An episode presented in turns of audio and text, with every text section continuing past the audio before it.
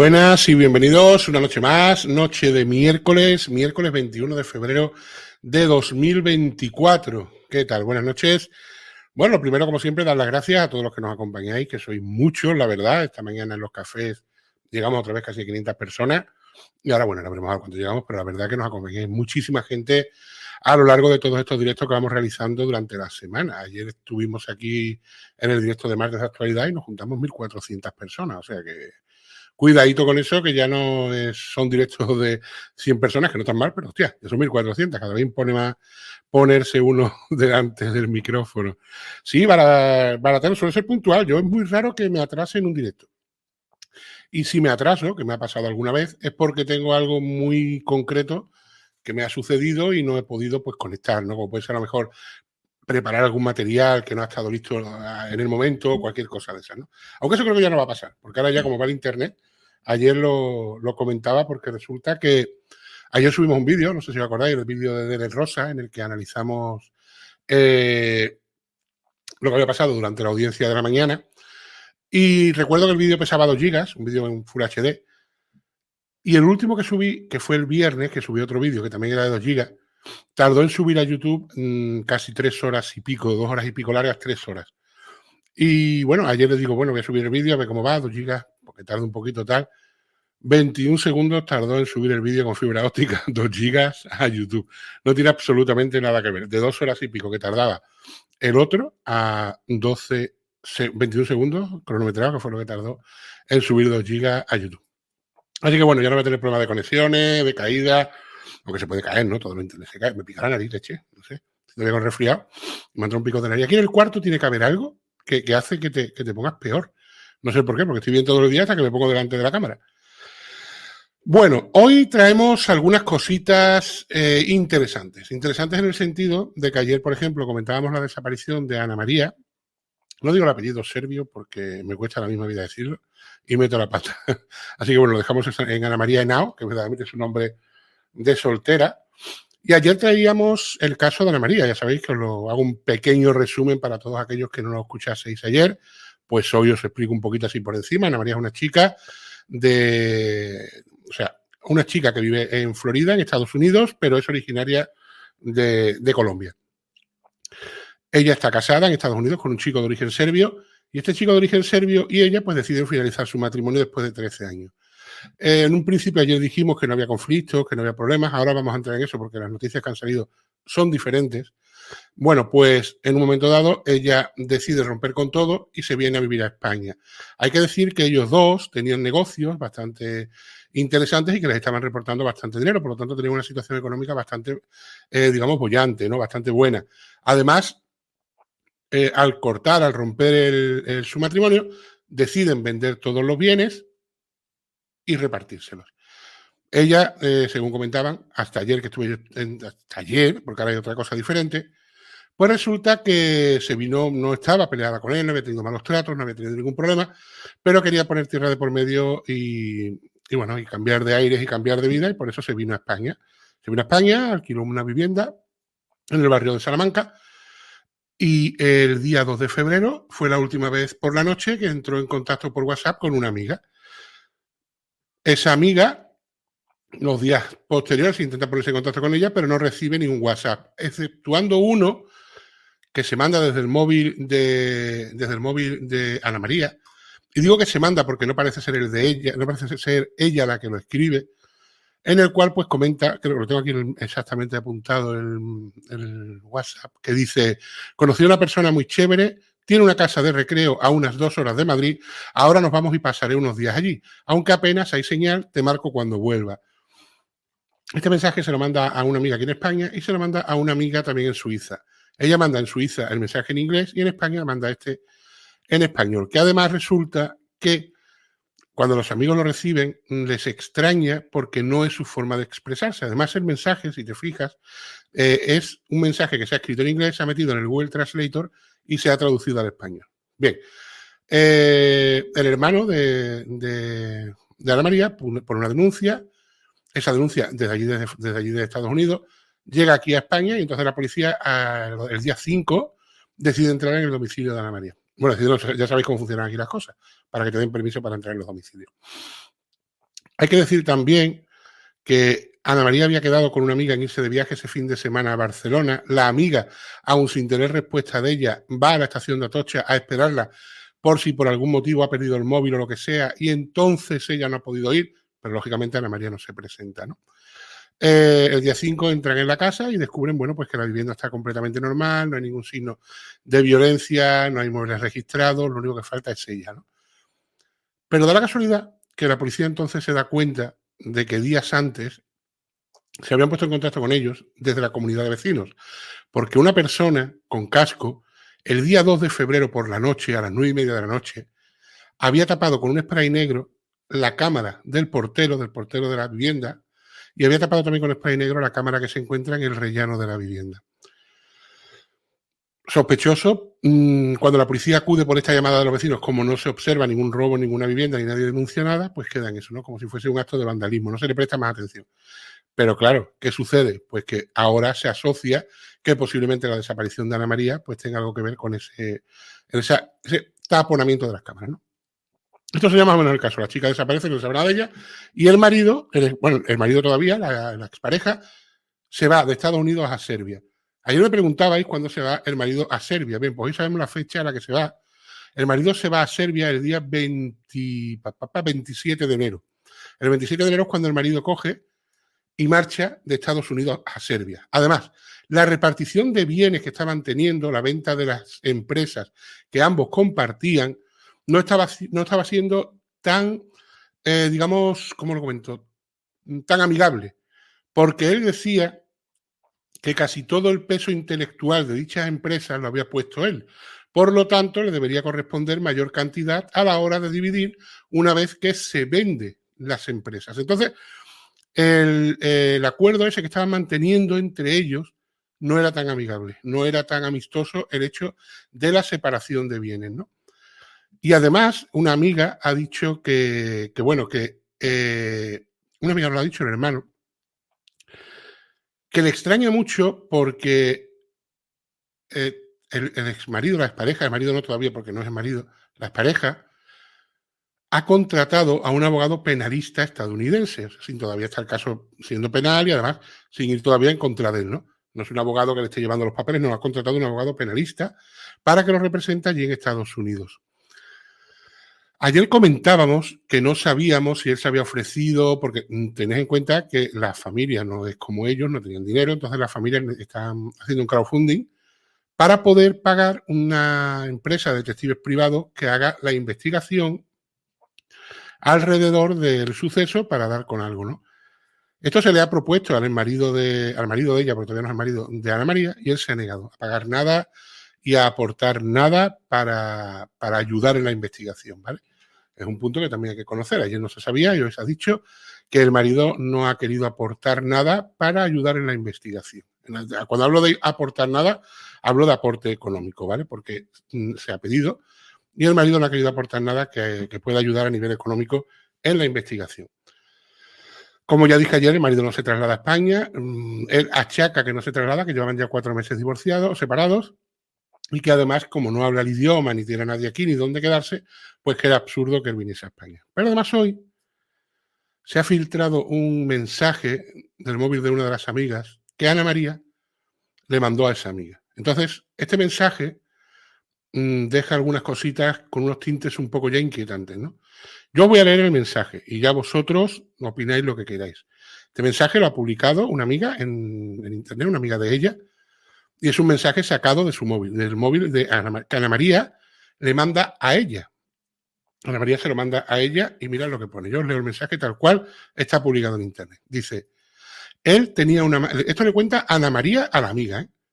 Dice, él tenía un amante en Bogotá que fue y estuvo con ella, inclusive mientras yo estaba con él tratando de arreglar las cosas con la terapia de pareja y mientras me gritaba que yo era una bitch, imagino que bitch era bicho, por ponerlo en juicio frente a otros.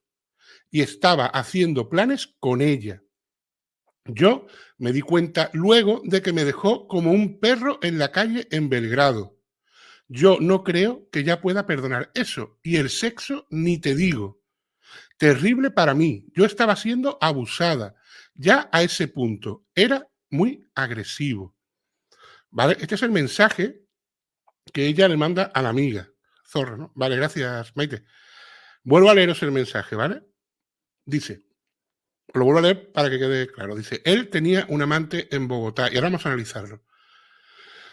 Vamos allá. Él tenía un amante en Bogotá que fue y estuvo con ella, inclusive mientras yo estaba con él tratando de arreglar las cosas con la terapia de pareja y mientras me gritaba que yo era una bitch. Entiendo, eh, entiendo, es que no sé lo que es, por eso he dicho eso, pero ya me han dicho lo que es. Muchísimas gracias. Eh, yo no hablo inglés. Entiendo que sería ella la que vino a, Florida, no él, porque él no habla español. Y una de las excusas que ha puesto gracias, gracias por, por traducirlo. Eh, eh, una de las excusas que le ha puesto para no venir a España es que no habla español, como yo no hablo inglés, habéis visto, ¿no? Entonces, claro, es raro, ¿no? Es raro que se vaya con otra chica colombiana de habla hispana, porque además la chica. Eh, ¿He visto salir humo? juro que he visto salir humo y yo no tengo aquí fuego. Bueno, ya, ya lo he leído, ya me lo ha dicho todo el mundo lo que es. Muchas gracias. Él se parece ser que tiene una amante colombiana, pero él no habla español, por lo tanto imagino que esta chica vendría a la Florida, no lo sé. A ver, él tiene una amante en Bogotá que fue y estuvo con ella, inclusive mientras yo estaba con él tratando de arreglar las cosas con la terapia de pareja. Y mientras me gritaba que yo era una bitch. Ya sabemos lo que es bitch, muchísimas gracias. por ponerlo en el juicio frente a otros, por ponerlo en juicio frente a otros y estaba haciendo planes con ella. Yo me di cuenta luego de que me dejó como un perro en la calle en Belgrado, por lo ya la acompañó en Belgrado y la dejó tirada como un perro. Yo no creo que ella pueda perdonar eso. Y el sexo, ni te digo, terrible para mí. Yo ya yo estaba siendo abusada, ya a ese punto. Era muy agresivo. Bueno, este mensaje ya no es lo que hablábamos ayer, ¿no? Parece ser que esa separación, pues no era tan amistosa. Y ahora ya tenemos que unir el tema de. A ver, yo no quiero decir que sea él, pero es que contratas a un abogado penalista. No estaba de acuerdo con el reparto de los bienes porque decías que te correspondía más porque habías aportado el tema intelectual. Te vas a, a, Serbia el 27 de enero, casi cuando ella se viene para, para España. Y encima abusabas de ella, según pone ahí, porque abusabas de ella, eras agresivo y le estabas poniendo los cuernos, pues macho, no sé, yo a lo mejor ahí ya me pierdo, pero igual ya habría que empezar a mirar algunas cosas. Entonces, claro, lo que ayer teníamos como algo amistoso y que no tal, hoy ya eso cambia. Hoy ya eso cambia eh, por el mensaje, ¿no? Por el mensaje que, hemos, sacado y por, por, lo que están diciendo ya las amistades y lo que están hablando, ¿no? Recordad que os dije ayer que normalmente suelen ser relaciones allí en Estados Unidos, no como aquí en España, que tú a tus amigas le cuentas todo de tu marido. Pues mira, es un no sé qué, un no sé cuánto. Allí parece ser que, son mucho más cerrados a la hora de contar sus relaciones, ¿no? Entonces, claro, eh, pues cuando salen este tipo de mensajes y tal, yo creo que las amigas ya están sospechando en plan a saco y van a sacar todo lo que tengan, lógicamente, ¿no? Y bueno, de momento lo, lo que es el resto de la investigación sigue dice, eh, dice móvil, medio de oportunidad. Hombre, móvil eh, sería económico porque querría más pasta. Medios, si está en Serbia y puede venir a España sin necesidad de pasar fronteras. Y oportunidad, claro. Es el único, supongo yo, que ella le abriría la puerta. Entonces, bueno, pues puede ser. Puede tener medios, móvil y oportunidad. Al final se combina todo. Lógicamente, la forma en la que ella desaparece, que es de su casa, sin signos de violencia aparente, sin la puerta forzada, etcétera, etcétera, etcétera, hace pensar que el que la, se la lleva, si se la lleva alguien, tiene que ser conocido. Ella le abre la puerta de forma voluntaria. Es de noche. Además, también, eh, por lo visto, dicen que una de las calles aledañas tiene unas cámaras que han recogido algo. Y es súper importante para la investigación lo que hay en esas cámaras. Es lo que he estado yo leyendo hoy. Mm, ponía la dirección exacta de, de donde se han cogido las cámaras. Lo que pasa es que no las tengo aquí ahora. Eh, las he estado mirando yo hoy. Y ponía la dirección exacta de donde se han cogido dichas cámaras. Lo que pasa que ahora mismo no tengo aquí. Eh, no tengo aquí la dirección. Si pues creemos que ocurrió a partir de las ocho y media de la noche, momento en que había con sus amigas. Pero no puede ser a las ocho y media si, si, el, del casco tiene algo que ver, casco fue a las nueve y media. Ve, mira, la solvencia matrimonial era muy elevada. Uh, esto lo ponemos, ¿no? ¿Lo ha dicho? Joaquín Camila se ha reunido. Joaquín Camila es el de esos desaparecidos. Ve, mira, María trabajaba muy duro en una empresa tecnológica que funcionaba muy bien, con un alto poder adquisitivo y un patrimonio considerable. Estas circunstancias podrían estar relacionadas con la complejidad del divorcio. Era su hermano quien revelaba que fue el motivo que hizo que Ana María se trasladara a Madrid, ciudad que le gustaba mucho la cultura y estaba encantada. Cuando Ana vivía en Miami, en Miami, perdón, he dicho Florida, Miami, bueno, sí, Miami, pero en Florida, ¿no? Me he perdido ahora también en geografía. Su hermano estuvo trabajando con ella, pero él finalmente decidió abandonar la empresa y ambos se distanciaron. Ve, sin embargo, el 14 de enero de 2024, Ana envió un mensaje a su hermano Felipe, me pidió disculpas y me dijo que quería estar cerca de nosotros. Diez días después me contó su situación respecto al divorcio y me explicó que tenía depresión, pero que estaba mejorando mucho. También me contó que iba a hacer un viaje a Barcelona el 5 de febrero, que es cuando la amiga la está esperando. Eh, la última vez que hablé con ella estaba muy bien, pese a haber pasado recientemente por una situación complicada.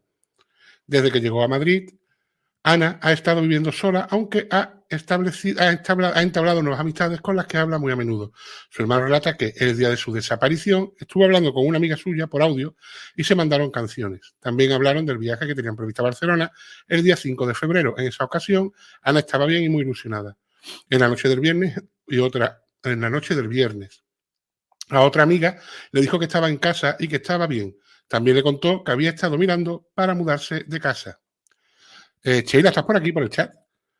Dice, estos fueron los últimos mensajes que Ana compartió con sus amigas, ya que eh, a la mañana siguiente su móvil estaba apagado. Sin embargo, pese a dejar en leídos a los dos sus amigas, envió dos mensajes de WhatsApp, que son los que yo os he contado, ¿no? Y viene todo lo demás. Eh, Sheila, ¿por qué no te le das un toque a Mills y le preguntas si, puede, si podemos entrevistarnos para este caso? Que a mí lo hemos entrevistado ya. Se lo digo a Sheila porque tiene contacto. Mira, había asistido a, cómo proponemos las cosas en directo. no ahora, ¿eh? O sea, te lo propones y si dice que sí, pues nada. Es que estoy buscando la calle. La calle. Eh, porque estaba por aquí la calle, pero ya no la encuentro ahora. Ok, Sheila. Eh, vamos a ver, total. La calle no la encuentro. Ah, es muy importante las cámaras de la calle, pero no la encuentro. Bueno, una calle de daño donde vive ella. Ah. Además, la policía ya cuenta, ahora han dado, ¿eh? ya cuenta, estas noticias de hoy, con la aprobación eh, judicial para la geolocalización de Ana, que ha, ha, permanecido apagado desde el 3 de febrero, un día después de la desaparición. O sea, cuenta ahora. Fueron rociadas con pintura negra. Es que no, me acuerdo, no, recuerdo la calle que dicen que, es donde están las cámaras importantes que van a. Vamos, más que nada para los que seáis de allí, que sepáis que calle porque yo no tengo ni idea. Pero bueno, ustedes a lo mejor sí lo podéis saber. Bueno, no sé ahora mismo la calle. Hay una calle aledaña, por lo visto, que tiene unas cámaras de vídeo que han recogido algo que parece ser bastante interesante y puede ser que sean importantes para la, para la investigación, ¿vale? Así que bueno, de momento es lo que se sabe. A ver si, si Sheila consigue esta entrevista, hablamos con él y nos cuenta algo más. Y bueno, todo lo que nos cuente y todo lo que podamos traer, pues lo traemos en primicia para el día que tengamos la entrevista. ¿no? Ya os digo que no paramos, ¿eh? yo llevo todo el día currando en otra cosa en fin, eh, ¿qué dice de los miembros? María Sánchez he hecho de menos algunos miembros y suscrito al canal. No cuestiones particulares, pero sé que están. Sí, seguramente que sí, María. Eh, de todas formas, he decidido que hemos llegado a 306. ¡Ay! No, no quite, Jessica, no lo he leído. No lo he leído. Bueno, 306 miembros hemos llegado hoy, ¿eh? Así que somos un montón de miembros. Y en el otro creo que estamos en 49, dice Fabiola Ortega. Ella vivía en Francisco Sibela 67, las cámaras se le Pues creo que es de Francisco Sibela, ¿eh? No recuerdo ahora mismo, pero creo que es Francisco Sibela. Es que no lo vaya a creer. Pero tengo un montón de casos en la cabeza. Hoy llevo todo el día trabajando en uno. Bueno, yo estoy trabajando ahora en dos. En uno llevo trabajando todo el día porque tengo que hacer una llamada con una persona y tengo que preparar una cosa. Y llevo todo el día con él. O sea, todo el día con él, pero metido desde esta mañana a saco. Eh, no, he hecho otra cosa nada más que leer. Hoy no he podido hacer nada. Leer. Llevo todo el día leyendo.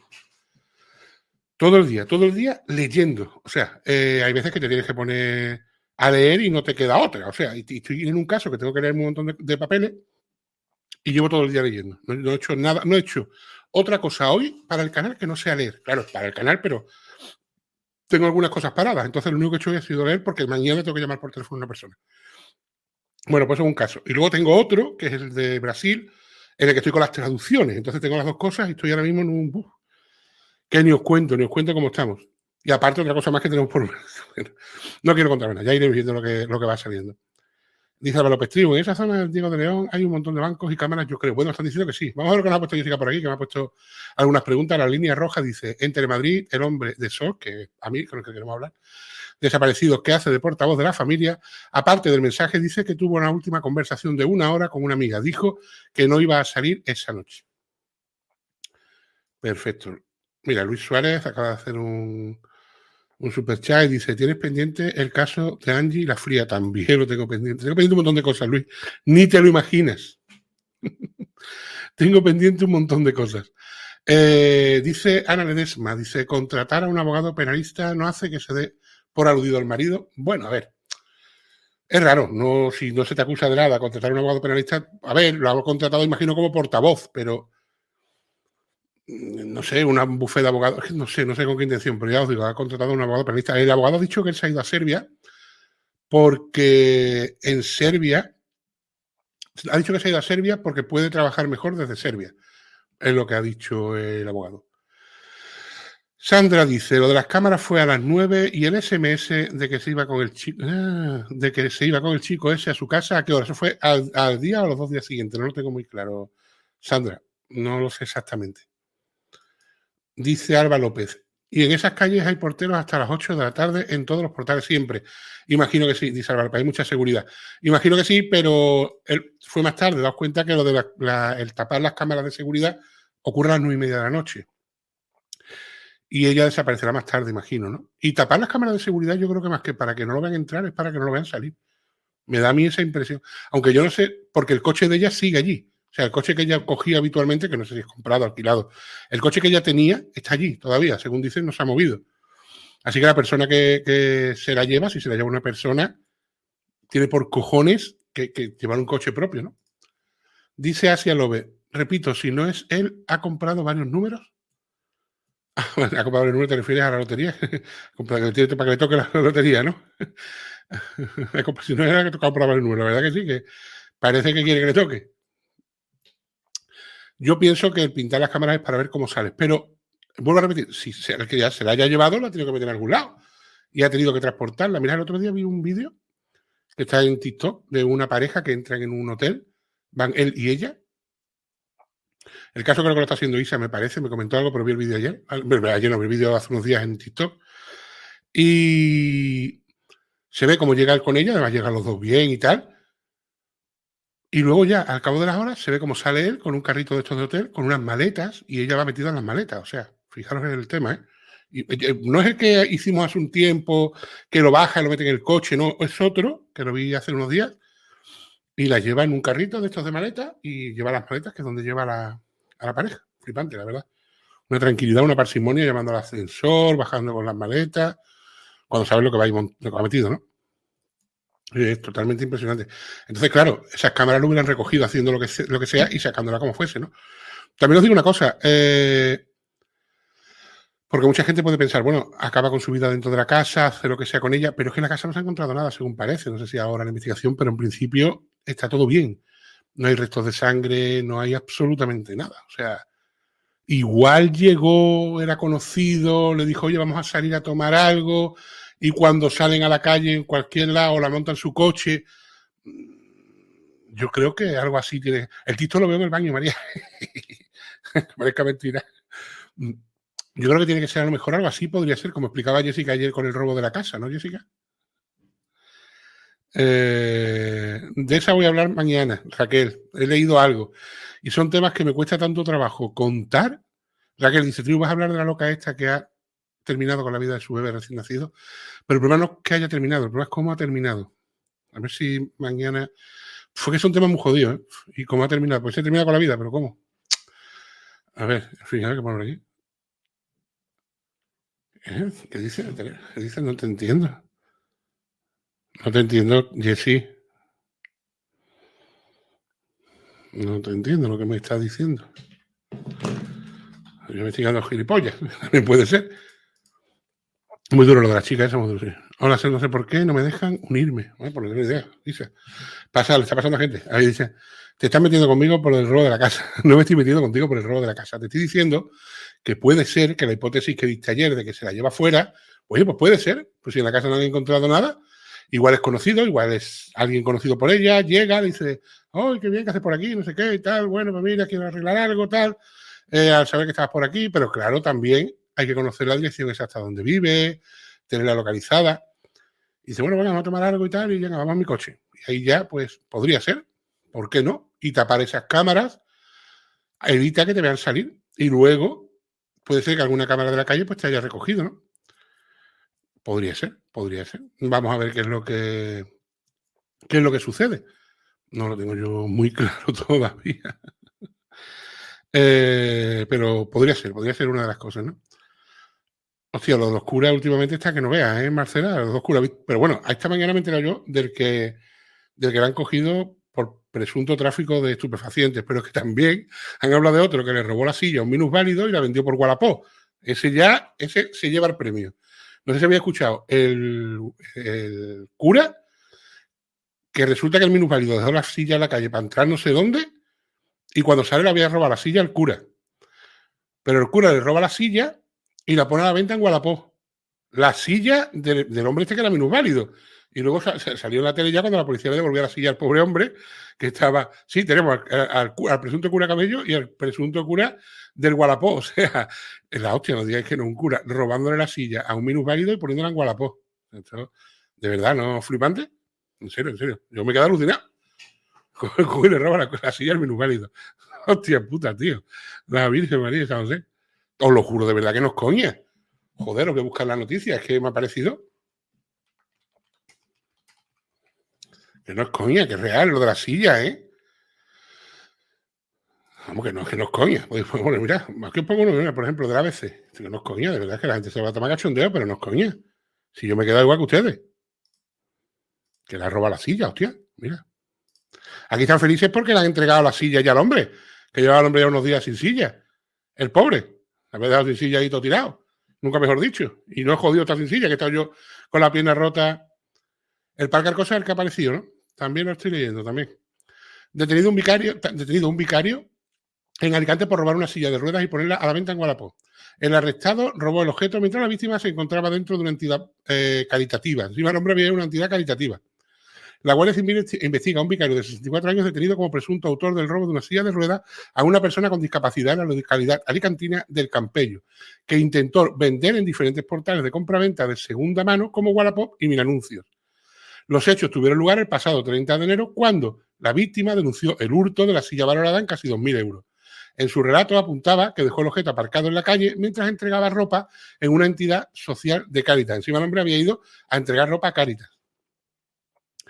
Así, los agentes de la Benemérita indicaron, iniciaron las pesquisas y lograron identificar al presunto ladrón, un vecino de 64 años sin antecedentes y que ejerce de vicario en una parroquia, según apunta el diario Información. El 12 de febrero, el sospechoso fue citado en dependencia del puesto principal de la Guardia Civil de El Campello, donde fue investigado por un presunto delito de hurto. Los hechos fueron comunicados al juzgado de guardia de Alicante. Ah, son personas que ayudan. Pues esta mañana han dicho cura, ¿eh? La silla sustraída fue recuperada por los agentes y devuelta a su legítimo propietario, quien expresó su gratitud a los agentes por su labor. Estas acciones se enmarcan en el Plan Mayor de Seguridad de la Guardia Civil que busca dar respuesta a las principales amenazas que afectan a la seguridad de las personas mayores con el maltrato, los robos y las estafas. Pues coste que dijeron esta mañana que era un cura, ¿eh? Y lo han dicho en Telecinco. Lo digo para que lo sepáis. Vamos, no es que lo haya dicho yo, es que mirad. Ahora, claro, ahora viene el problema de a quién te crees, pero mirad, coño. Telecinco, detenido un cura en Alicante por robar una silla de ruedas que intentó vender, en la web de anuncios. Vamos, te eh, eh, Telecinco no pone vicario. o sea, por eso os digo que no sé ya si es vicario o si es guardia o si, es cura. En esta pone cura. Vamos a ver otra, vez qué pone. A ver, vamos a mirar, vamos a darle para atrás. Mira, aquí están todas las noticias. Mira. El periódico de Ibiza investiga a un cura por robar una silla.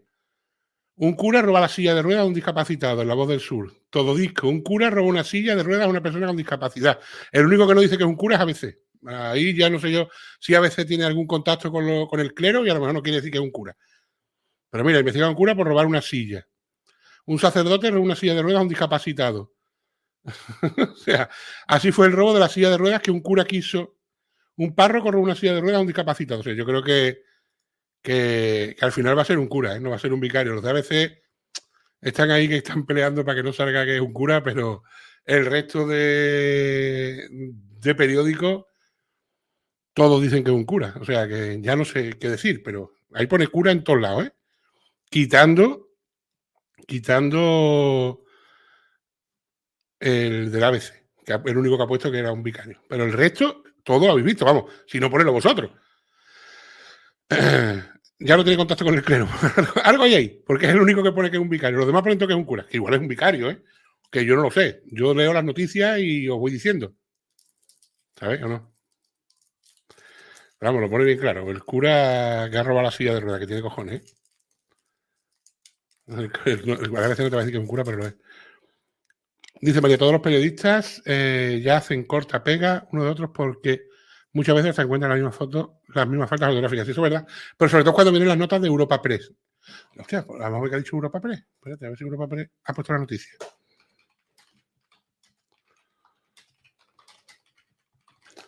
A ver, Europa Press. Eh, a ver, Europa Press dice, investigado. Uh,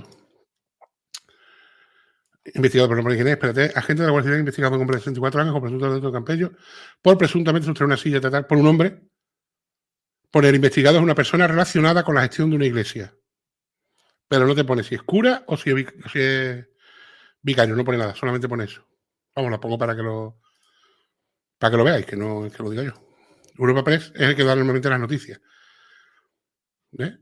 Esto es Europa Press, ¿vale? Europa Press, investigado por una silla de ruedas es una persona con discapacidad en el Campello, Alicante. Y pone aquí, el investigado es una persona relacionada con la gestión de una iglesia, según ha podido saber Europa Press. Vale, Europa Press ni da ni quita y los periódicos los demás, pues ahí los tenéis. bueno, no sé. Igual es vicario, igual es cura. Yo he dicho cura al principio porque esta mañana decían la telecura. Ahora hemos visto que es que la mayoría de los periódicos pone cura y en otras pone vicario, ¿no? Más no puedo decir ¿Qué es lo que pasa con, con estas cosas, ¿ves? Chao, Cristina. Bueno, vamos con la otra noticia de las que vamos a hablar esta noche. Que la verdad que la noticia pone los pelos de punta. Resulta que el 31 de diciembre muere en el hospital una mujer de 58 años. Una mujer que tenía una discapacidad. Tenía un 30, dicen que tenía un 33% de discapacidad. Yo lo dudo, porque tiene una gran dependencia. De hecho, no se valía por ella misma. Tenía que ser asistida por una persona. Eh, y esta mujer muere desnutrida, deshidratada y en unas condiciones deplorables. O sea, abandonada, como si lo hubiesen abandonado, no lo hubiesen dado de comer, no lo hubiesen dado de beber, etcétera, etcétera. Una de las hijas, cuando va al hospital a verla, resulta que se da cuenta del estado en el que está. Gracias, Magali. Una de las hijas, cuando va al hospital a verla, se da cuenta del estado en el que se encuentra su madre. Un estado muy grande de desnutrición, un estado muy grande de abandono, de aseo. La madre se muere, o sea, termina muriendo, ¿no? De hecho, había dicho en televisión la hija que cuando ella va a verla, ella lo que veía es un cadáver, que respira y tal, pero, pero es un cadáver, ¿no? Que no tiene, ya no, ya no además, la apariencia súper desnutrida, súper, bueno, no es su madre, ¿no? Y esta hija pone una denuncia en contra de su hermana que es la persona que se había hecho cargo de su madre. Y ahora se empieza a destapar todo, ¿no? La hermana hace un año y medio decide trasladarse al pueblo de Jabugo, Huelva, por cierto, un pueblo súper conocido aquí en Andalucía porque tiene muy buena chacina, las cosas como son, los jamones de Jabugo de toda la vida. Eh, bueno, pues esta persona se traslada a Jabugo hace un año y medio y hace un año aproximadamente empieza a impedir que el resto de hermanos puedan ir a ver a la madre. No deja que los hermanos vayan a ver a la madre. Además, tampoco deja, según dicen, que los servicios, buenas noches, Lucía, 24 meses de miembro, tampoco deja que los servicios sanitarios entren a ver a la madre, ni que tampoco vayan los de asuntos sociales por el tema de la, de la ley de la dependencia, ¿no? Porque ella está cobrando la ley de la dependencia porque es una gran dependiente. Cosa que no entiendo, porque si no pueden acceder los médicos para comprobar el estado de esta persona, que tenía visitas médicas, por lo visto, bastante continuas, y lo de asistencia de dependencia tampoco, no sé cómo no se denuncia y se espera que muera. Pero bueno, esta mujer muere. Cuando muere, se hace el registro después de que la hija ponga la denuncia, porque por un lado vais a escuchar que lo pone, la denuncia la pone el centro hospitalario, no, la denuncia la pone la hermana, porque la ha dicho ella, la denuncia la pongo yo. Bueno, pues cuando se va al domicilio, resulta que se dan cuenta que la madre tenía una cadena con un candado en su dormitorio para que no saliese. O sea, cerraba la puerta con una cadena y un candado. Y que además la cocina tenía otra cadena y otro candado para que tampoco pudiese acceder a ella en caso de salir del dormitorio.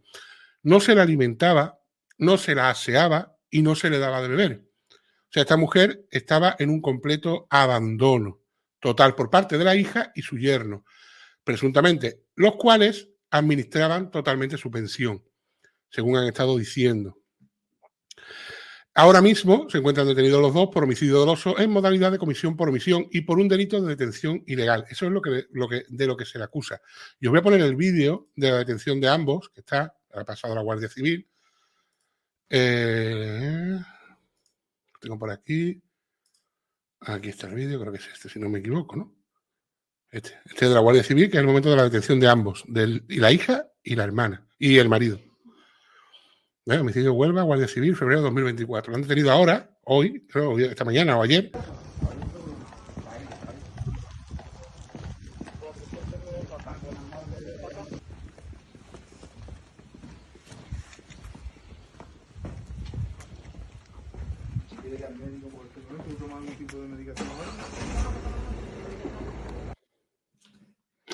Bueno, pues es el momento de la atención de ambos. Ha visto la pregunta, tiene que si quería ir al médico, puede ir al médico, tomar algún tipo de medicación, etcétera, etcétera. La cuestión es que, bueno, la mujer ha fallecido, el informe médico es claro, desnutrición, deshidratación, abandono, no se la aseaba, no, o sea, fatal, la mujer estaba en condiciones totalmente deplorables. Hay un caso parecido que pasó aquí en Sevilla de un, niño, de un hombre que dejó morir a su madre y hoy creo que ha sido hace una semana o dos, han llegado a un acuerdo y al final le han caído tres años de cárcel. O sea, es lo único que le ha caído. Así que figurar lo que va a cumplir, porque creo que estaba en prisión preventiva. Así que le han caído tres años de cárcel a esta persona que hace unos años dejó morir a su madre también de inanición y deshidratación, etcétera, etcétera, ¿no? Eh, para que veáis por dónde va a oscilar el tema, ¿vale? Es una pena. La madre tenía 58 años, ¿eh? no era una mujer mayor, ni muchísimo menos, 58 años. Lo único que sí es cierto que tenía una, una minusvalía. Hay una cosa que me ha llamado mucho la atención y es que en algunos periódicos no pone una mujer, no pone un hijo, eh, deja, no es un hijo, es una hija la que la ha dejado morir. Pero es que hay periódicos en los que te pone un hijo. Yo alucinaba, digo, pero si se ve bien claro. aparte ha salido la hermana hablando, vamos. Y la hermana ha dicho muy claro. Mm, mi hermana, o sea, no era un hombre, era una mujer. La que, bueno, una mujer y el marido, lógicamente, ¿no?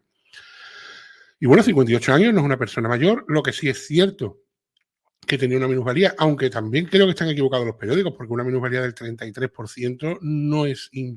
De hecho, de hecho con, una, con un 33% a ti no te dan paga ni te dan absolutamente nada, pero nada. Es lo mínimo. Aquí en España lo mínimo que se puede tener una persona que tenga minusvalía es un 33%.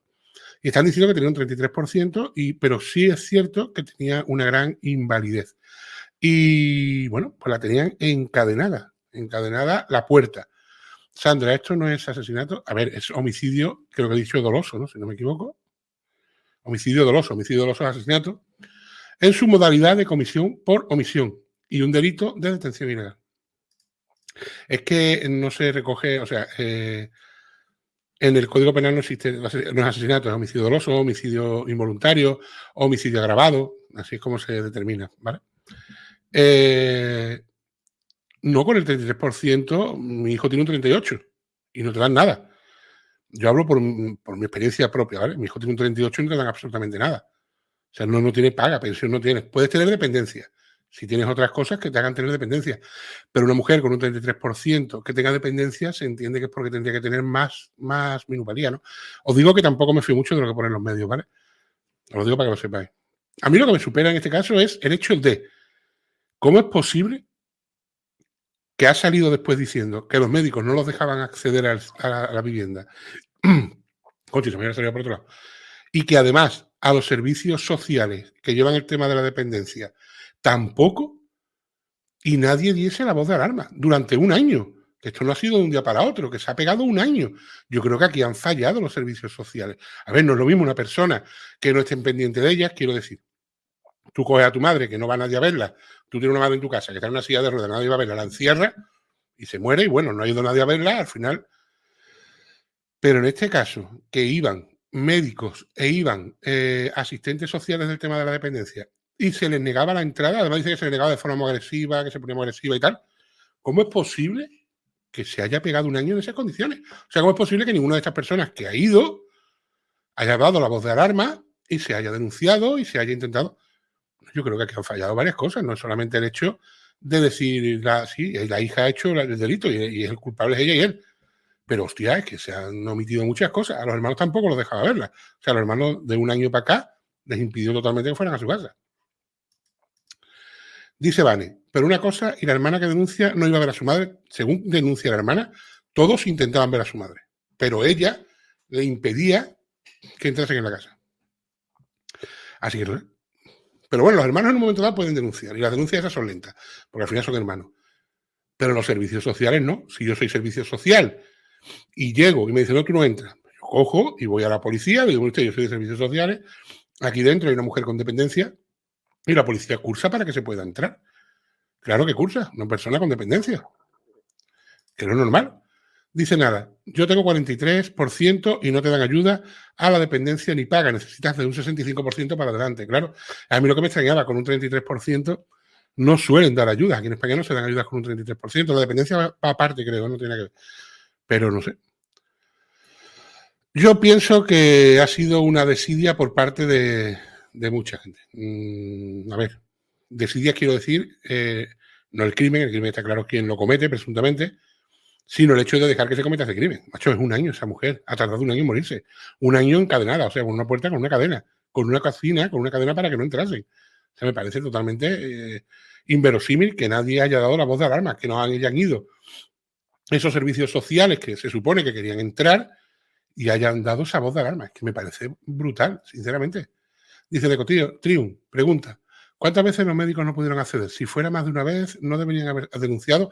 No han dicho cuánto... Mm, han dicho, Neco, han dicho simplemente que no podían acceder, que les impedían el acceso a, los servicios sanitarios y le, impedían el acceso a los servicios sociales por la parte de la dependencia. Eso es lo que han dicho la, prensa. No puedo decir más, lo que pone la prensa. Ya he visto lo que pasa con el cura. O sea que en la prensa no pone mucho más y luego hemos escuchado a la hermana que ha hablado esta mañana también en Telecinco, creo que ha sido, y lo ha dicho muy claro. Yo me doy cuenta cuando mi madre ya está ingresada, yo puedo ir a verla, porque ya estaba ingresada, es cuando ya los hermanos la ven, porque los hermanos no la habían visto hasta que la madre no entra en el hospital. Bueno, pues cuando los hermanos llegan y la ven en el hospital, es cuando se dan cuenta el grado de desnutrición, de abandono que tiene su madre. Y la hermana lo dice, dice, yo cuando la veo, de hecho, voy a ver si puedo poneros, no el vídeo, porque el vídeo creo que es de Telecinco, pero sí os puedo poner la narración que la pones normalmente debajo, ¿vale? Dame un segundito. Eh, un segundo.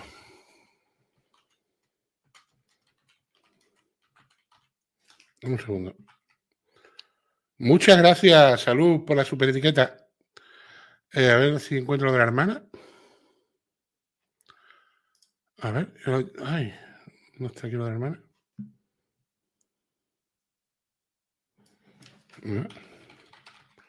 Que si no encuentro. Aquí está, mira. Esta es la. Eh, bueno, buscarlo. Para escucharla, entrar a la página de Telecinco y la ponéis. Vale, yo el vídeo no lo puedo poner. Porque ya sabéis cómo funciona esto. Y si pongo el vídeo, me, tumban el, el vídeo nuestro. Pero aquí creo que está la traducción. La, transcripción dice. Les vamos a hablar de una historia espeluznante. Contaba Ana Rosa antes de conectar con el lugar de los hechos. Una hija ha dejado morir de hambre y sed a su madre en Jabugo, Huelva. La mujer tenía 58 años, estaba enferma y era dependiente. La hija la tenía encerrada en una habitación con un candado en la puerta. La mujer y su pareja ya han sido detenidos acusados de homicidio doloso y detención ilegal por dejar morir a su madre en un estado de total abandono.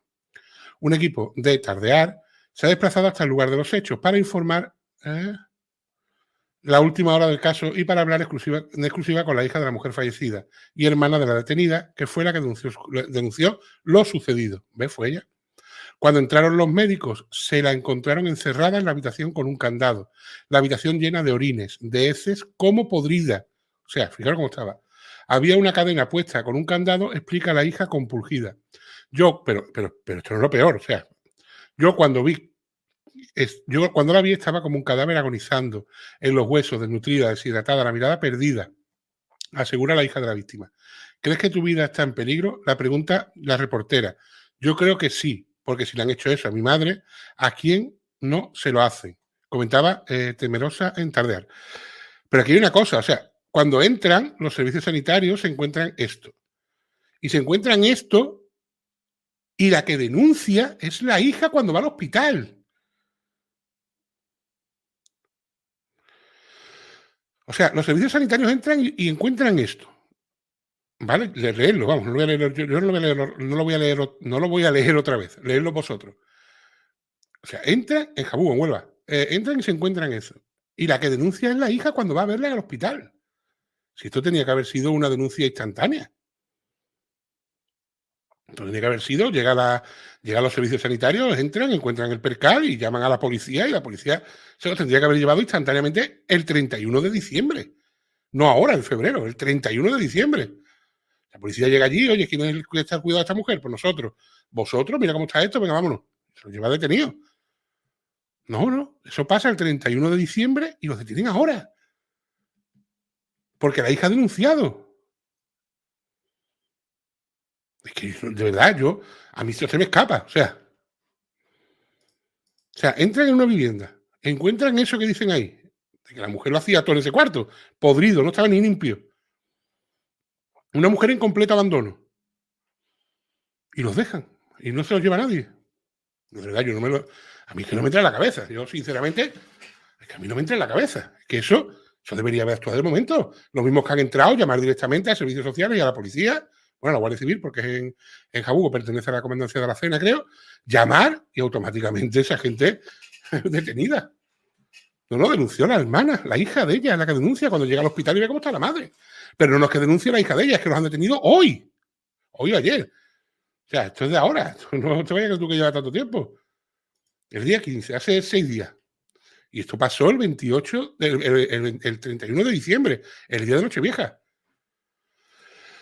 a mí que me lo explique alguien. no, a, mí no, a mí me lo tiene que explicar alguien. ¿Cómo es posible que se vaya a una vivienda porque se llama que hay una persona que está muriendo, que está agonizando, lo que sea, me da igual.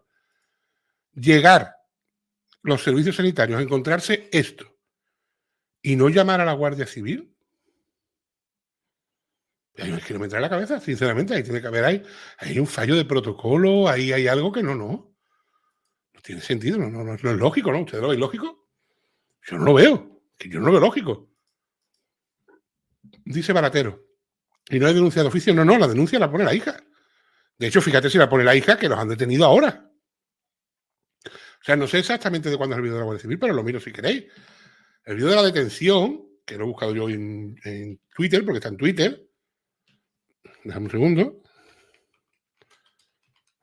El vídeo de la detención lo sube la Guardia Civil. Vamos a tener un ratito porque está bastante abajo. Ahora lo digo.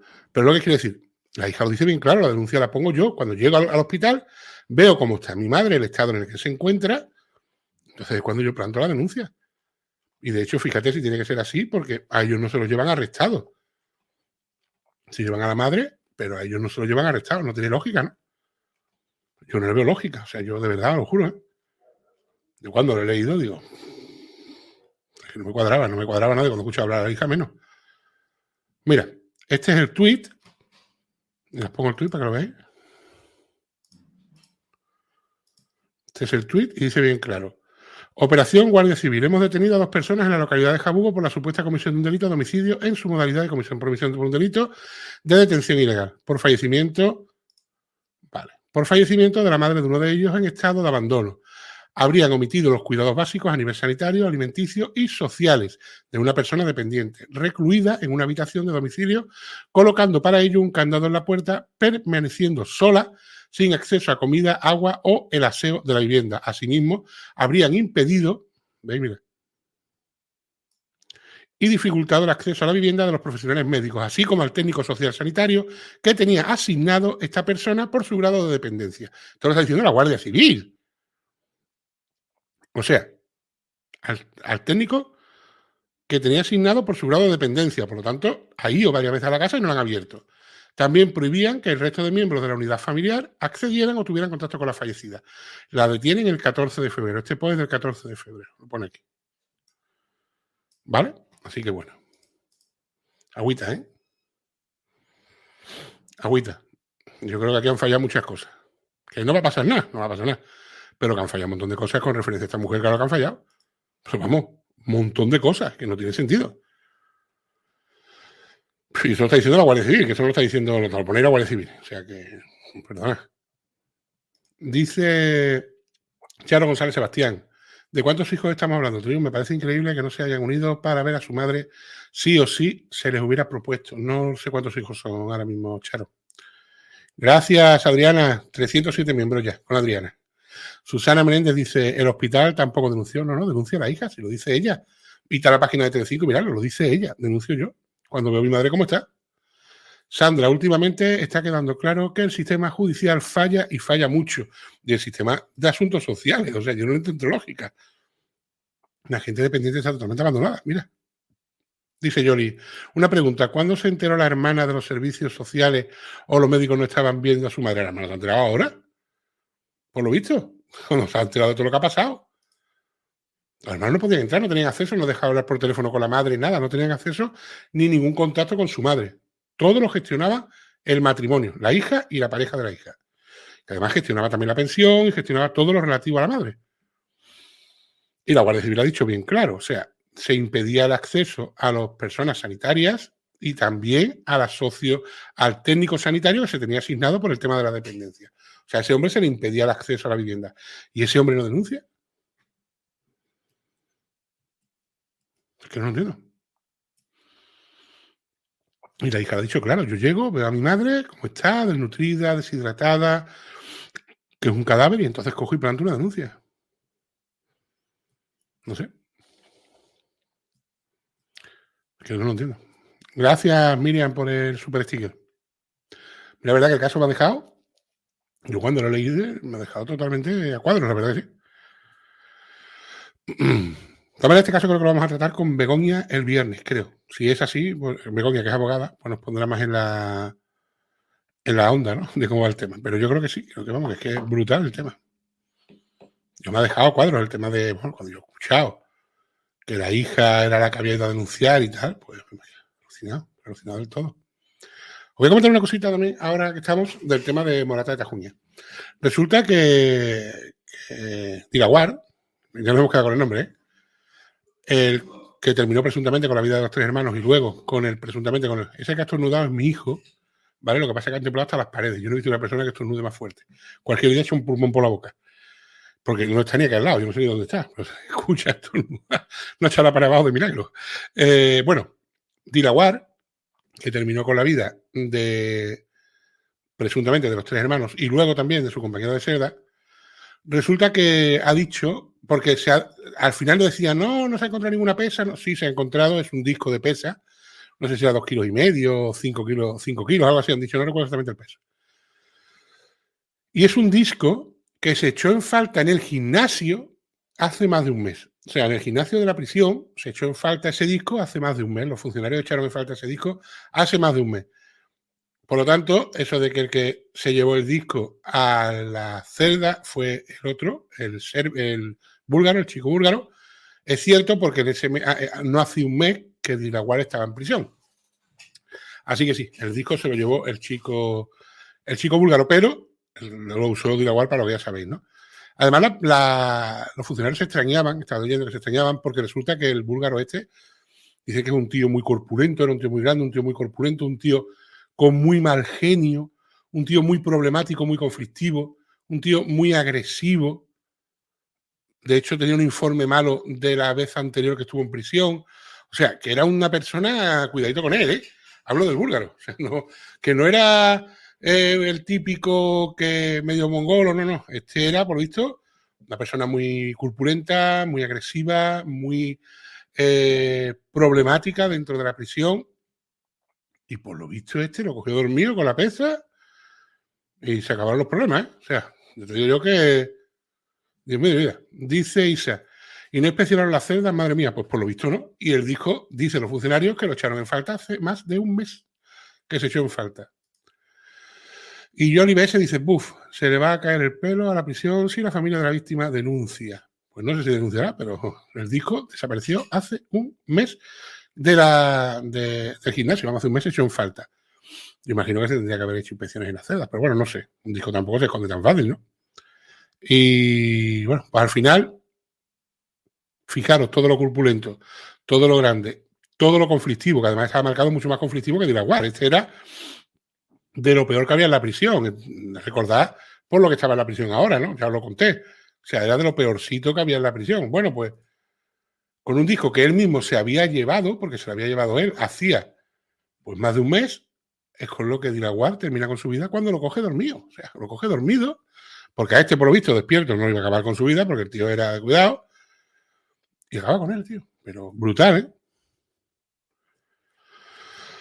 lo que se entera uno. Y luego, en el caso del parricidio o matricidio, vale parricidio vale matricidio, lo digo para los que ponen duda. Parricidio no viene de padre, viene de patria, de, pariente, así que cuando mm, acaban con la vida de una madre, puedes decir parricidio o puedes decir matricidio, lo mismo da, ¿vale? Bueno, pues el matricidio de, de si habéis dado cuenta, no hay noticias. No sabemos absolutamente nada de hace ya semana y pico. Ya os dije que al tratarse de, eh, sí, os pongo, ya os dije que al tratarse de un caso en el que había implicación de menores, probablemente iba a salir muy poca información, como así está siendo, ¿no?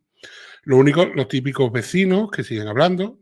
Hoy he leído yo una que decía que, bueno, que la madre era súper estricta, que era fanática religiosa, que los niños no podían relacionarse con otros niños, etcétera, etcétera. En fin, decía una. Luego leía otra que decía que sus hijos eran amigos de los niños. Una dice que no se puede relacionar, la otra que sí. Y que era una familia muy normal. Ha hablado también la dueña de una cafetería que dice que el padre iba a comprar el pan a la panadería de al lado, se tomaba todos los días un café allí en, la cafetería suya y que era un hombre, que es un hombre totalmente normal. Así que lo que quiero decir con esto es que los vecinos, depende de que cuente las cosas, la cuenta como quiera. ¿no? Eh, siempre, mira, yo aprendí un dicho hace mucho tiempo y es que siempre te van a criticar, hagas lo que hagas. Mira, hay un dicho, bueno, había un dicho, había una especie de, fábula que me la contaba mi abuelo. Y me decía, mira, esto era un padre, os lo voy a contar, ustedes ya como queráis, para que veáis que cuando el relato lo cuentan los vecinos, eh, unos van a decir una cosa y otros van a decir otra, ¿no? Dice, había un padre y un hijo que tenían un burro. Y todas las mañanas salían por el pueblo, por la salida del pueblo al campo, a labrar con el burro. Y cuando volvían, volvían los tres andando eh, con el burro.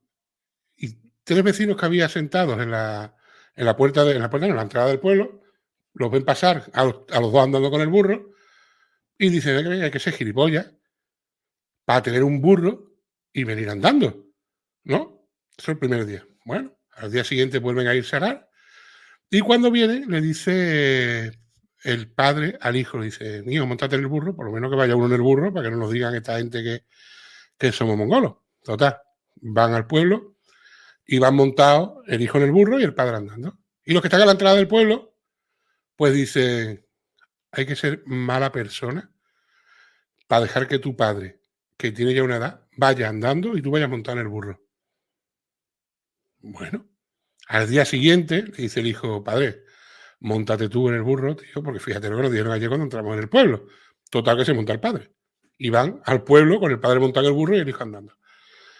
Uno de los que estaba en la puerta del pueblo, entrada del pueblo, pues dice, soy el padre, hay que más padre para ir tú sentado en el burro, rascándote los cojones, después de todos los días de trabajo que ha tenido el niño trabajando en el campo todos los días, y el niño andando y el padre montado en el burro.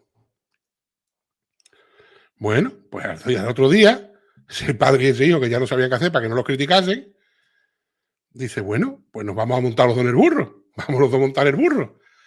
Y se montan los dos en el burro. Y cuando entran por la entrada del pueblo, los que estaban sentados dicen, hay que ser cabrón para ir los dos montados en el pobre animalito que lo llevan reventado. O sea que al final, da igual lo que hagas, porque hagas lo que hagas, te van a criticar. Si es por una cosa, es por otra. Por lo tanto, lo que opinen los vecinos, da igual. porque unos van a decir una cosa y otros van a decir otra. Así que la fábula del burro esta no es mala fábula, pero es así. Al final, hagas lo que tú hagas. Bueno, hay una que decía, hagas lo que hagas, ponte bragas, ¿no? Dicho Pero ahora fuera coña. Hagas lo que hagas, en serio, al final siempre te van a criticar. O sea, y así, ¿no? Da igual, unos te van a criticar por una cosa, otros te van a criticar por otra, otros van a decir, mira esto, otros van a decir, mira aquello, y al final siempre vas a tener lo mismo. Llevo viendo en TikTok, como he dicho antes, cuando voy al baño, varios casos de personas. Se ve que como me paré en el primero, ahora me salen más, porque TikTok funciona así. Como te pares en un vídeo, te salen más vídeos relacionados, ¿no? Y son personas que han tenido problemas por el acento andaluz. Personas que no viven en Andalucía y han tenido problemas con el acento andaluz. Primero sale una madre, fue el vídeo que vi, el primer vídeo que vi, de una madre que ella es sevillana, eh, andaluza, creo que, bueno, sevillano es el otro, ella no recuerdo si era sevillana. Sí, creo que sí, no me acuerdo. Andaluza. Y le llega un mail del colegio de los niños diciendo que su hijo se sea. Sí, sí, sevillana, la verdad, yo sí, así que esto conmigo. Que su hijo se sea. Que por favor intente corregir a su hijo y quitarle ese acento que tiene. El hijo es madrileño, o sea, el hijo ha nacido en Madrid, pero la madre es sevillana. Que haga el favor de que su hijo hable normal. o sea, que hable normal, ¿vale? Nosotros no hablamos normal. Tenemos que dejar que los niños hablen normal, ¿vale? O sea, cuando ya te dicen que tú no hablas normal, dices tú, ahora la liamos, ¿no? A ver si me entendéis. Pues si queréis la liamos. Bueno, pues hoy me ha salido otro que era un profesor, un chico que es profesor de historia y además de no sé qué lingüística el chaval, al que lo llaman para una entrevista de trabajo. Y mientras está haciendo la entrevista de trabajo, le dicen que para contratarlo tiene que tener un acento neutro, que no, que no, puede tener acento andaluz, que tiene que perder ese acento, que no puede hablar de esa forma porque no se le entiende, que tiene que cambiar su forma de hablar porque no se le entiende.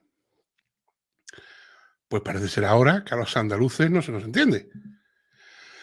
No sé por qué. A mí me lo dice mucho, ¿eh? Cuidado. Que a mí en los comentarios mucha gente me dice, tío, no se te entiende. Yo pensé que era por la velocidad que hablaba, pero parece ser que no, que es por mi acento. pues yo he decidido de aquí que había un sabio aquí en Andalucía, que hay muchos vídeos de él, los podéis buscar, al que le hicieron una entrevista hablando del tema del, acento, del acento andaluz, ¿no? Y este comentaba que todas las lenguas que se hablan en, Europa, en, América, las lenguas hispánicas, las que han salido del español, descienden de las lenguas maternas. O sea, las madres que emigraron a, España. Porque los niños, a ver si nos enteramos, aprenden el idioma de las madres, que son las que pasan la infancia con ellos. Y más antes, ahora menos, pero antes más, ¿no? Por eso se llama lengua materna, porque es la madre la que se lo enseña al hijo. Y las madres que emigraban eran andaluzas en la mayoría y manchegas. O sea, casi todas los hijos de españoles nacidos en América, la lengua que han mamado o el dialecto que han mamado es el andaluz y el de Castilla-La Mancha. Porque eran de donde mayoritariamente, y también por ejemplo la zona de Argentina, los gallegos, de donde mayoritariamente emigraban la gente de España. O sea, eran los españoles que iban a, las Américas, ¿no? Así que casi todas las lenguas hispánicas, las lenguas que salen del español fuera de España, descienden del andaluz, el gallego y el manchego. O sea, los dialectos hablo, ¿no? Porque se aprende la lengua materna, por eso se llama lengua materna. Y a mí me da mucha pena, porque además es que el idioma, bueno, el idioma no, nuestro acento, los andaluces, en muchos sitios, el tener ese acento parece signo de, de catetismo, de incultura, de montones de cosas, ¿no? No se asocia al, andaluz, al, acento andaluz con alguien culto normalmente, ¿no? Que a mí me da igual, o sea, yo os digo la verdad, somos una comunidad autónoma con 11 millones de personas, ¿qué más quieren, no? De 43 millones que hay en España. Y o 45, no sé exactamente cuánto será la, mismo, la cantidad demográfica de gente, pero vamos, por ahí andaremos. Yo no digo que a mí se me entienda más o menos. Yo, por ejemplo, he hablado con gente de Cataluña con un acento catalán muy cerrado. Y a mí me ha costado entenderlo muchas veces, pero eso no quita que ese hombre hable mal y que tenga que hablar normal. Habla con su acento catalán. He escuchado a gente de Galicia os lo juro, con un acento súper cerrado gallego, que a mí me ha costado la vida entenderlo. Incluso asturianos, que yo estaba en Asturias viviendo un año y pico. Son gente que tiene sus acentos y se les entiende mejor o se les entiende peor, pero se les entiende, porque todos hablamos español. Y no hay que menospreciarlos. No hay que decir que una persona es más lista, es más tonta o es más esto o lo otro porque hable español, porque hable ese acento. Decía, no sé si conocéis a Manu. Manu es un humorista andaluz, sevillano, de dos hermanas. No sé si lo conocéis. Eh, muy bueno, estoy harto de Rigones. Bueno, pues a Manu lo contratan. Manu tiene mucho arte. A Manu lo contratan para que se vaya a la televisión española hacer un programa. Él tiene, tiene un programa aquí en Canal Sur, el tío Manu Sánchez, el tío es muy bueno. Tiene un programa aquí en Canal Sur, el tío es humorista, el tío hace unos monólogos que te mueres, lo podéis buscar, Manu Sánchez, el tío es un crack. Que ahora, ahora le han detectado un cáncer de testículos y lleva luchando con él un año y pico, me parece que es. En fin, bueno, el tío es muy bueno. Y lo contrataron en sus inicios, lo contrataron para hacer un programa en televisión española creo que la televisión española o por ahí, duró un programa nada más. Porque hace el programa y cuando acaba, el directivo, el director del programa le dice, bueno, Manos está muy bien, pero la próxima vez haz el favor de poner el acento como uno de Toledo. Y él cogió y le contestó, pues si quieres uno gracioso de Toledo, pues te lo buscas. O algo así le dijo, no, búscate tú uno gracioso en Toledo. Y ya no fue más, ya no lo llamaron más para el programa. O sea, ahí se acabó. Y si no buscarlo, verás como él habla mucho de esto, del tema del acento y demás, porque él lo dice, que él ha sentido ¿no? esa discriminación por el tema del acento.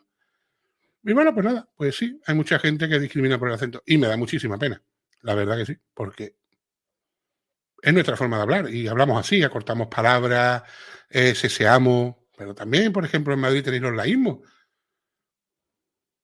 Aquí en España, no, en Andalucía no tenemos laísmos, en Madrid está, yo no me meto con eso. Es más, me gusta. Hay canciones en las que se, le, se hace con laísmos y, a mí me encanta cuando las meten. ¿Por qué? No es feo, porque es su forma de hablar.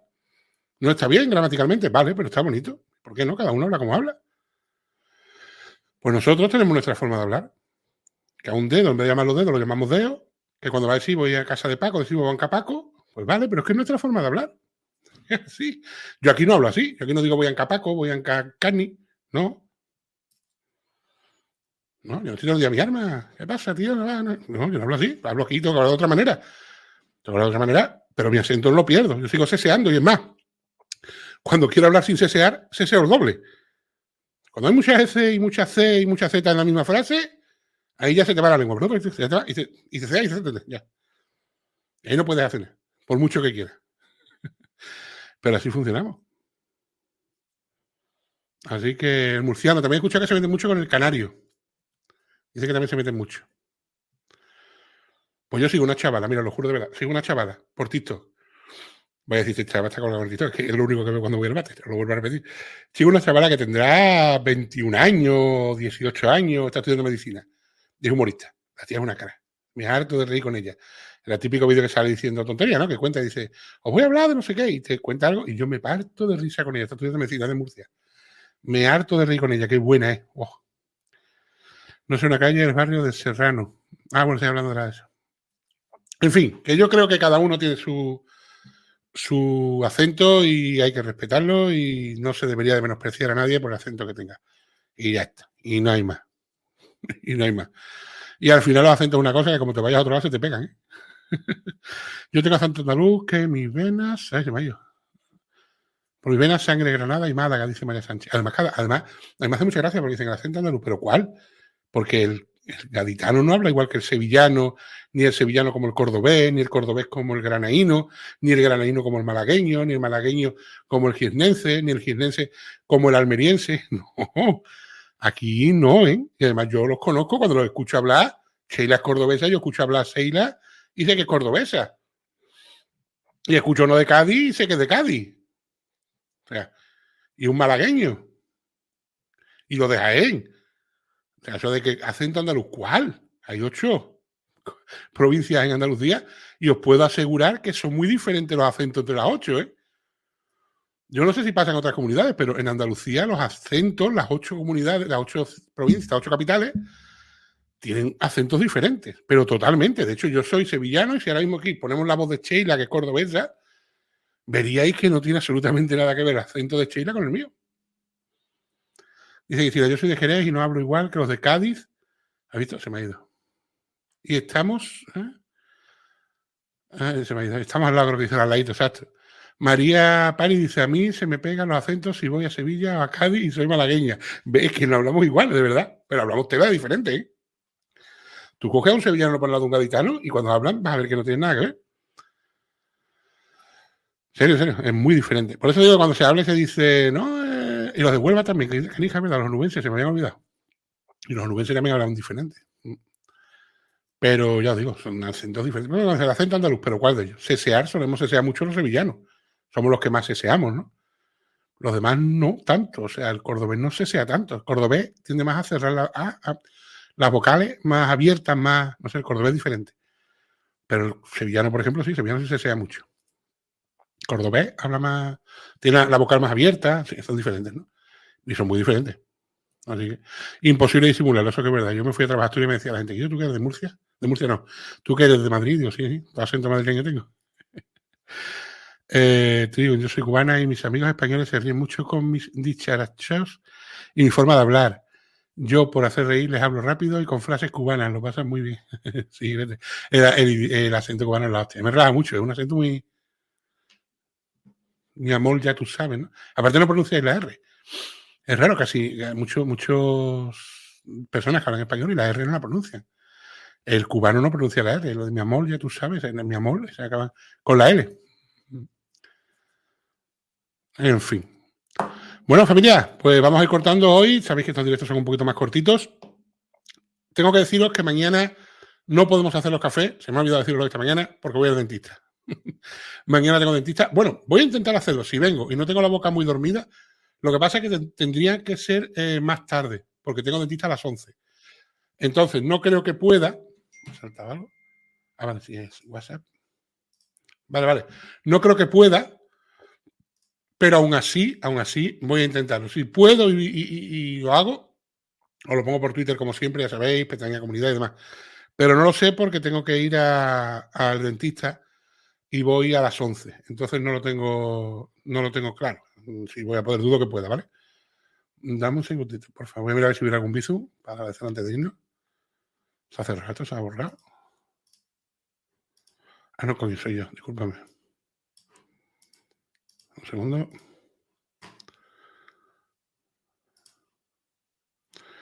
Vale, sí, hay un bizu aquí. Así que gracias a Lola. Muchísimas gracias, Lola, por el bizu. Muchas gracias, de verdad. Bueno, familia, por lo dicho, mañana tengo dentista. No creo eh, que me dé tiempo. Es un empaste lo que me van a hacer Eva, no es nada, no es gran cosa. Espero que me dé tiempo. Si no me da, yo creo que no me va a dar porque es a las 11. Así que no, tiempo no me da.